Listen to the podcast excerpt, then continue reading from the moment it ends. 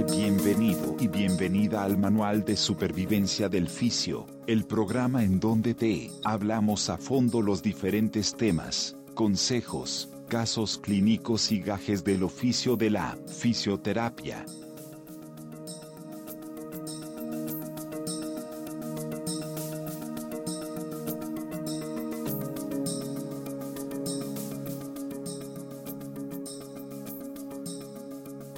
Sean bienvenidos mis queridos colegas fisioterapeutas, público en general que nos está acompañando y que busca estar al tanto del ámbito de la fisioterapia a través de nuestro querido programa denominado el Manual de Supervivencia del Fisio. Muchas veces te has preguntado cuáles son las causas del dolor de cabeza, mientras que te planteas si se te pasará con medicación o simplemente dejándole pasar, ¿verdad? Además, tenemos que saber que los profesionistas al tanto de esta problemática son el médico neurólogo, psicólogo, psiquiatra, nutriólogo y en su caso queremos ingresar al fisioterapeuta. Tenemos que tener muy en claro que el dolor de cabeza es una entidad en sí clínica rodeada de misterio e incertidumbre en donde su incidencia es eh, de entre un 30 al 66, no miento, 96% de la población, siendo en su mayoría mujeres y que estas pues tienen en sí cumplidos 40 años de edad, en donde el problema viene cuando este llega a dejar de ser puntual porque puede ser un indicativo de que el paciente sufre algún tipo de cefalea y precisa del diagnóstico de un especialista, en donde desde el punto de vista fisioterapéutico se puede llegar a tratar este tipo de dolor sin recurrir a medicamentos, mediante diferentes terapias manuales previo al análisis sobre el origen del dolor. Así que para poder entender un poco más a fondo la situación, debemos conocer lo siguiente, qué son las cefaleas, su clasificación, síntomas y su diagnóstico. Se puede definir a la cefalea como el dolor de cabeza persistente e intenso acompañado de pesadez, en donde existe más o menos 30, no miento, me estoy quedando muy corto, son 300 tipos de dolor de cabeza o cefalea que pueden dividirse en dos grandes grupos, que son las cefaleas primarias y las secundarias, en donde en las primarias se va a encontrar lo que es la migraña, la cefalea tensional o en acúmulos, eh, la crónica diaria y la neuralgia del trigémino, en donde esta va a representar un 95% de las cefaleas. En las secundarias, pues estas tan solo van a ser representadas por un 5%, entre las cuales se va a encontrar la cefalea atribuida a un traumatismo, a un trastorno vascular, a un trastorno intracraneal por la administración de alguna sustancia o medicamento, entre otras más. Donde los tipos más comunes que se van a tratar en la consulta fisioterapéutica son la jaqueca o migraña, la cefalea tensional, la cefalea trigémino-autonómicas y la cefalea cervical. Además, tenemos que tener muy en claro los factores que pueden desencadenar este padecimiento, los cuales son los siguientes, que es la herencia, la edad, estrés, alimentación, cambios hormonales, presentación a una adicción al alcohol, falta o exceso de sueño, ansiedad, depresión y pues utilización de fármacos de la familia de los vasodilatadores y nitritos. Los síntomas o manifestaciones clínicas de las cefaleas suelen variar dependiendo del tipo de cefalea que tengas,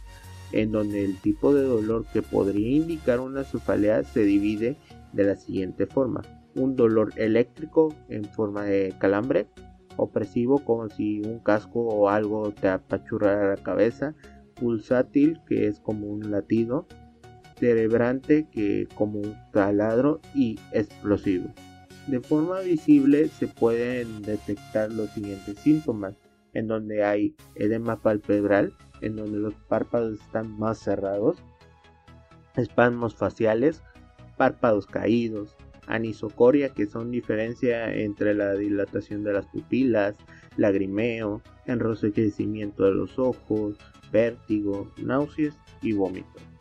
En el diagnóstico que pues precisa el fisioterapeuta, pues primero hay que abordar con una historia clínica y una valoración mediante la escala HITS 6 y la escala MIDAS, en donde estas van a estar compuestas por 6 ítems con 5 posibles respuestas, si no mal recuerdo, en donde la escala HIT 6 ayuda a describir cómo se siente el paciente respecto a su cefalea y el otro mide el grado de discapacidad que ocasiona una migraña, la cual se debe eh, realizar cada mes, cada tres meses, el cual es la escala Midas. A lo cual, al ver todos los pilares, pilares en sí fundamentales para saber lo que estamos haciendo, surge la siguiente pregunta. ¿Cuál es el papel del fisioterapeuta en la cefalea? En donde está parece pues este ahora sí que el papel parece limitarse solamente a la aplicación preventiva mediante técnicas manuales para mejorar el tono muscular o al asesoramiento postural siempre y cuando el neurólogo y o el psiquiatra lo consideren oportuno. En otras palabras, el papel del fisioterapeuta se contempla solo en algunos casos de forma alternativa y con un enfoque técnico fuera del proceso del diagnóstico diferencial. Pero en realidad debemos de ver el otro lado de la moneda, en donde ya que hoy en día son ya varios fisioterapeutas los que se capacitan en este tópico y en su práctica clínica habitual. El fisioterapeuta suele valorar y tratar pacientes con o sin diagnóstico de cefalea primaria por parte de un neurólogo y donde diversos expertos a nivel internacional en este tópico han visto que desde la fisioterapia pues se dispone de criterios clínicos y pruebas con muy buena precisión diagnóstica para realizar una evaluación física exhaustiva del paciente con cefalea. Y merece la pena leer el artículo dolor de cabeza o cefalea de origen cervical del compañero Iván de la Calle para poder profundizar un poquito más en el tema. Como conclusión, ya sea como profesional de primera intención o de primer contacto o como especialista dentro de un equipo multidisciplinar, los fisioterapeutas no solo debemos saber realizar una exploración precisa del sistema musculoesquelético, sino que también debemos estar muy familiarizados con la clasificación diagnóstica propuesta a nivel internacional. Si queremos que el paciente comprenda o que otros profesionales nos comprendan, debemos hablar un idioma científico clínico común. Además, la figura del fisioterapeuta en las unidades especializadas de cefalea es precisa por el beneficio de los pacientes y que pueden conseguir diagnósticos mucho más precisos, recibir tratamientos más apropiados y reducir problemas derivados del consumo excesivo de fármacos, además del elevado coste económico que esto conlleva en nuestro sistema de salud. Para todo esto es necesario, como ya lo mencioné con anterioridad, el dejar de contemplar la figura del fisioterapeuta como un profesional técnico e integrarlo dentro del proceso del historial clínico y del diagnóstico diferencial donde el razonamiento clínico será el vehículo principal de actuación para la toma de decisiones en conjunto con otros profesionales sanitarios. Cabe mencionar que todo lo que se abarcó en este episodio está sustentado mediante revisiones y artículos científicos que apoyan la intervención del fisioterapeuta en el diagnóstico, valoración, evaluación y tratamiento del paciente con cefalea. Y sobre todo también tiene un poco de mi opinión sin más que decir pues me despido les deseo una excelente tarde nos vemos en un próximo episodio y sobre todo cuestionen no lo que esté abarcando o lo que les esté informando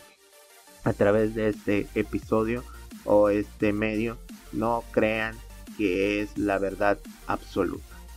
Sin más que decir me despido nos vemos en el siguiente episodio. Hasta la próxima mis queridos colegas fisioterapeutas y público en general. Muchas gracias por escuchar ¿Te gustaría formar parte del siguiente episodio? Puedes contactarme vía WhatsApp al 833 389 1078 o comunicarte vía inbox a la página de Facebook del programa en donde estaré esperando tu mensaje y te atenderé de la mejor manera. Esto ha sido todo por el momento. Si te gustó este episodio, compártelo con tus compañeros de escuela, compañeros de trabajo, tus profesores. Además, suscríbete y sigue este programa a través de sus redes sociales, como son Facebook, Instagram y YouTube, en donde podrás encontrarnos como el Manual del Fisio. Hasta la próxima edición de este programa.